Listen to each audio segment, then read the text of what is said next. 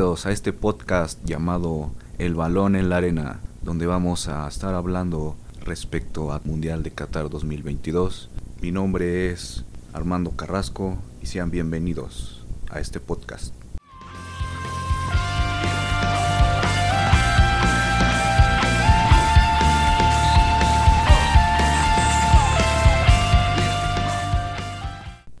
Bueno, en esta ocasión que constituye nuestro primer podcast relacionado a todo lo que tiene que ver con el Mundial de Qatar 2022, pues vamos a estar hablando por qué es tan diferente a muchos otros que han transcurrido a lo largo de la historia. Principalmente cómo es que se llegó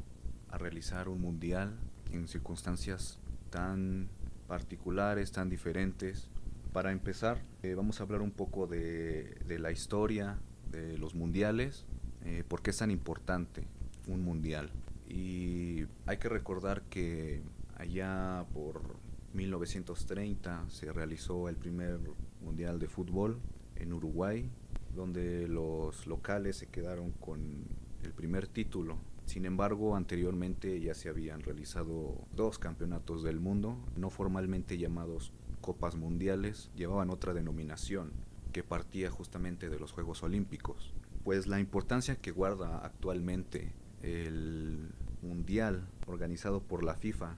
es muy grande porque el campeón, además de recibir una suma importante de dinero, cerca de 20 millones de dólares, se lleva todo el prestigio. Los jugadores que llegan a ganar este trofeo cambian sus vidas por completo, dejan su nombre marcado en la historia sin duda alguna muchas de las grandes figuras del fútbol mundial y de la historia pues justamente lo han ganado y pues además dos grandes leyendas del fútbol han levantado la Copa del Mundo en nuestro país que han sido Pelé y Maradona. También otras figuras que han tenido gran importancia en la historia de los mundiales han sido Johan Cruyff, Miroslav Klose, por ejemplo, el más grande goleador histórico, en sus participaciones en los mundiales, seguido por Ronaldo Nazario, otro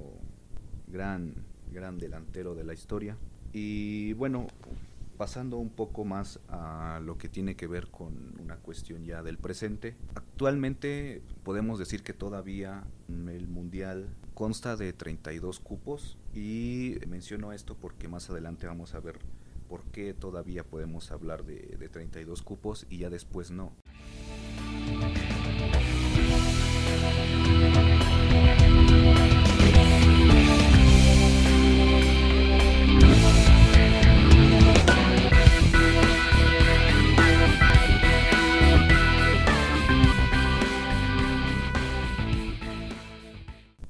Tomar en cuenta varios aspectos que van a marcar una gran diferencia respecto del Mundial de Qatar 2022 sobre otros mundiales que hemos venido viviendo. El principal objetivo de esto es de marcar por qué va a ser tan especial y posiblemente quizá uno de los más recordados, de los mejores o de los peores,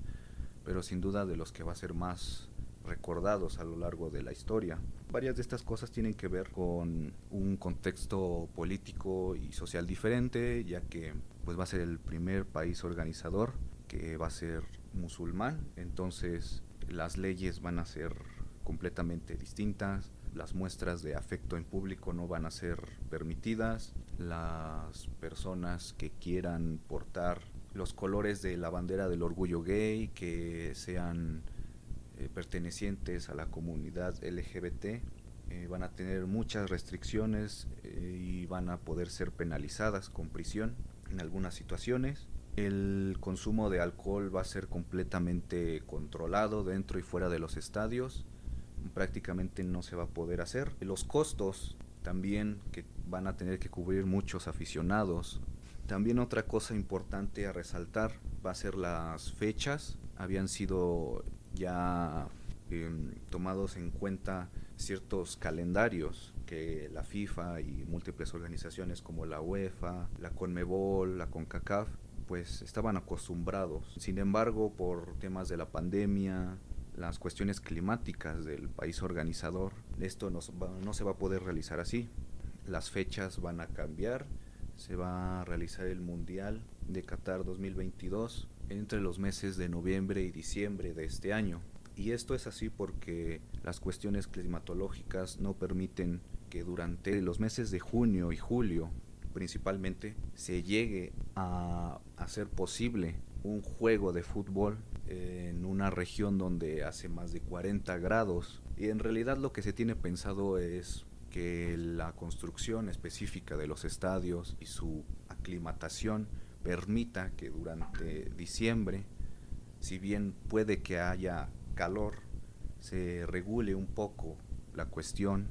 porque se va a jugar de noche y porque no va a ser en los meses más calurosos del año. Eso va a beneficiar de cierta forma y va a ser posible jugar al fútbol. Y lo que venía hablando anteriormente era que va a ser el último mundial con 32 cupos y la verdad esto no es nada nuevo, ya se venía hablando mucho sobre cómo es que la FIFA había querido implementar ciertos cambios. La particularidad es que pues bueno, se nos van los 32 cupos, pero vamos a tener 48 en México, Estados Unidos y Canadá el próximo mundial.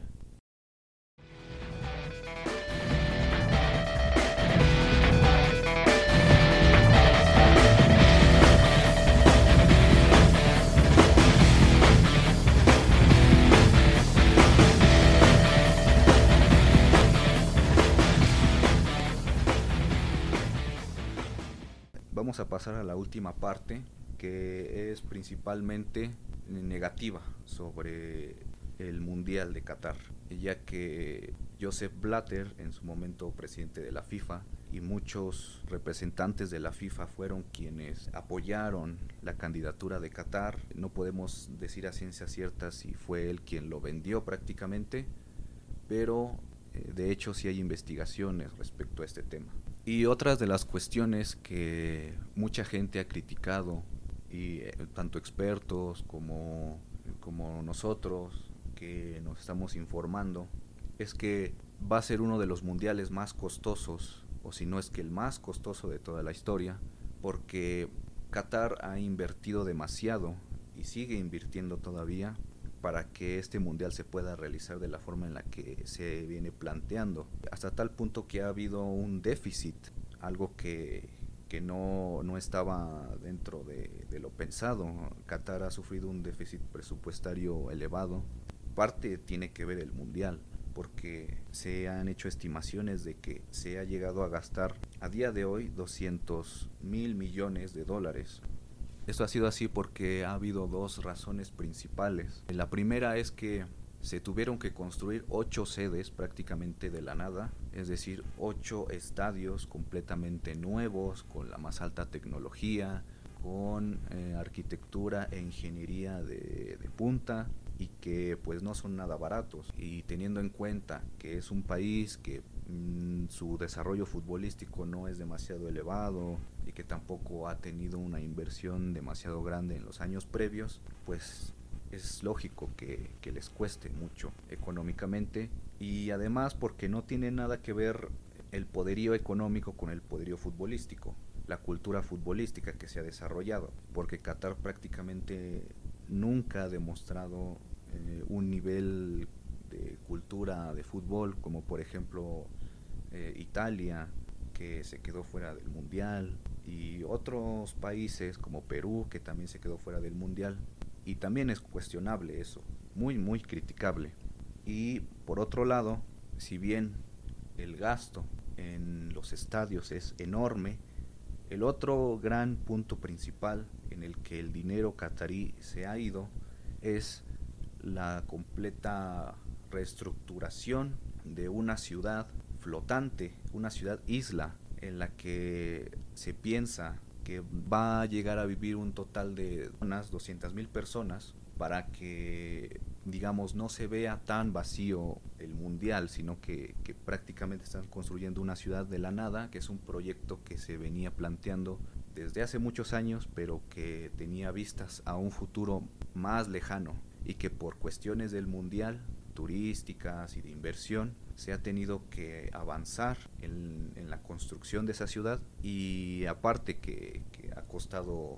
mucho más que solo dinero, pero de eso vamos a hablar más adelante. Sumado a que se ha tenido que construir una ciudad prácticamente de cero, los ocho estadios, también se debe tener en cuenta que todo lo que ya tenían construido se ha tenido que remodelar y mejorar para poder completar todos los requerimientos que mantiene la FIFA hoy en día, que tiene que ver con cuestiones de los hospitales, no solamente para los turistas, sino para los deportistas que tuvieran que requerir cierta atención médica, los costos del todo el transporte público, se ha llegado a, a construir un tren completamente equipado de la más alta tecnología, de alta velocidad, que va a poder permitir a todos los turistas ir y venir a lo largo y ancho de, toda la costa catarí y no se diga de la inversión dentro del aeropuerto, de hoteles y demás cosas que han tenido que costar muchísimo y muchísimo dinero. Esto ha hecho que sea Qatar el mundial más caro de toda la historia. Y ya pasando a la última parte, los costos no solo han sido económicos, sino también humanos, ya que el avance constante que ha tenido que seguir la construcción del ambicioso proyecto catarí se ha llevado muchas vidas de los trabajadores que poco o nada de derechos laborales han podido tener y no se ha hecho nada por parte de la FIFA ni de otros organismos internacionales que supuestamente tendrían que procurar los derechos humanos. Ha habido casos de periodistas que han hablado mucho al respecto y han denunciado que pues es una cuestión insostenible que diario prácticamente haya personas fallecidas porque los invade el cansancio, porque hay accidentes laborales, porque la carga de trabajo es muy pesada y hay muchos accidentes. Entonces son muchas cuestiones las que están en juego rodeando a este mundial y por lo que mucha gente lo han criticado y han pensado que puede ser el peor de toda la historia. Y bueno, el último detalle que quería mencionar era que el balón de este mundial se va a llamar Al Rila, traducido al español sería como el viaje. Y pues este viaje que nos invita a hacer el fútbol hacia un país que prácticamente no tiene cultura futbolística, que no tiene historia ni trascendencia hasta recién que 5 o 4 años, pues nos puede dar varias sorpresas, nos puede dar varios disgustos, pero lo cierto es que va a ser muy interesante poder aprender más de, de una cultura diferente, de una perspectiva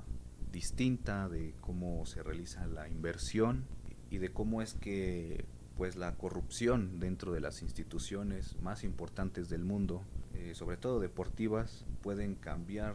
por completo la forma en la que miramos un deporte como el fútbol, ya no solo porque se cambia estándares establecidos dentro de, de fechas tan importantes, sino que pues nos cuesta mucho asimilar que se permita el maltrato laboral y este tipo de injusticias que se han llevado